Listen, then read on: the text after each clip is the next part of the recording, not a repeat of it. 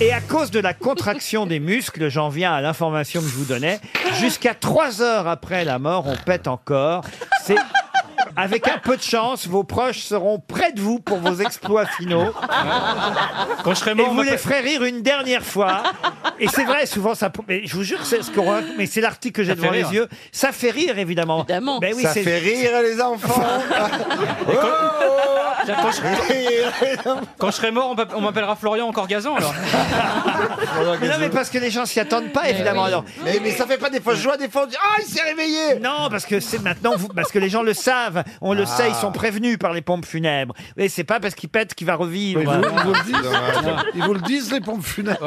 En revanche, s'il a le quai, faut rouvrir. hein. Parce que